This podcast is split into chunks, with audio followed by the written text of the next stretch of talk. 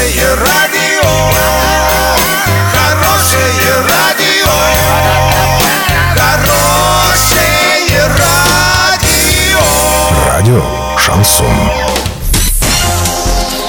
Новостями к этому часу Александра Белова. Здравствуйте. Спонсор выпуска магазин «Строительный бум». Низкие цены всегда. Картина дня за 30 секунд. Во время пожара на заводе промышленного цинкования не зафиксировали превышение ПДК вредных веществ. ФАС не нашла нарушений в росте цен на бензин в России. Подробнее обо всем. Подробнее обо всем.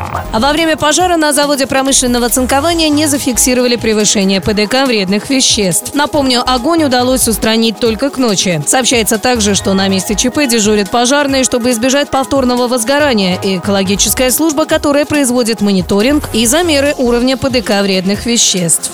Рост розничных цен на бензин в регионах России с 1 января не превысил 1,7%, прибавленные к зафиксированным правительством потолкам цен, заявил начальник управления по топливно-энергетическому комплексу Федеральной антимонопольной службы Дмитрий Махунин. По его словам, произошедшее после Нового года укладывается в договоренности, достигнутые осенью нефтяниками и правительством. Доллар на сегодня 66.86, евро 77.21. Сообщайте нам важные новости по телефону Ворске 30 30 56. Подробности, фото и видео отчеты на сайте урал56.ру. Напомню, спонсор выпуска магазин «Строительный бум». Александра Белова, радио «Шансон Ворске».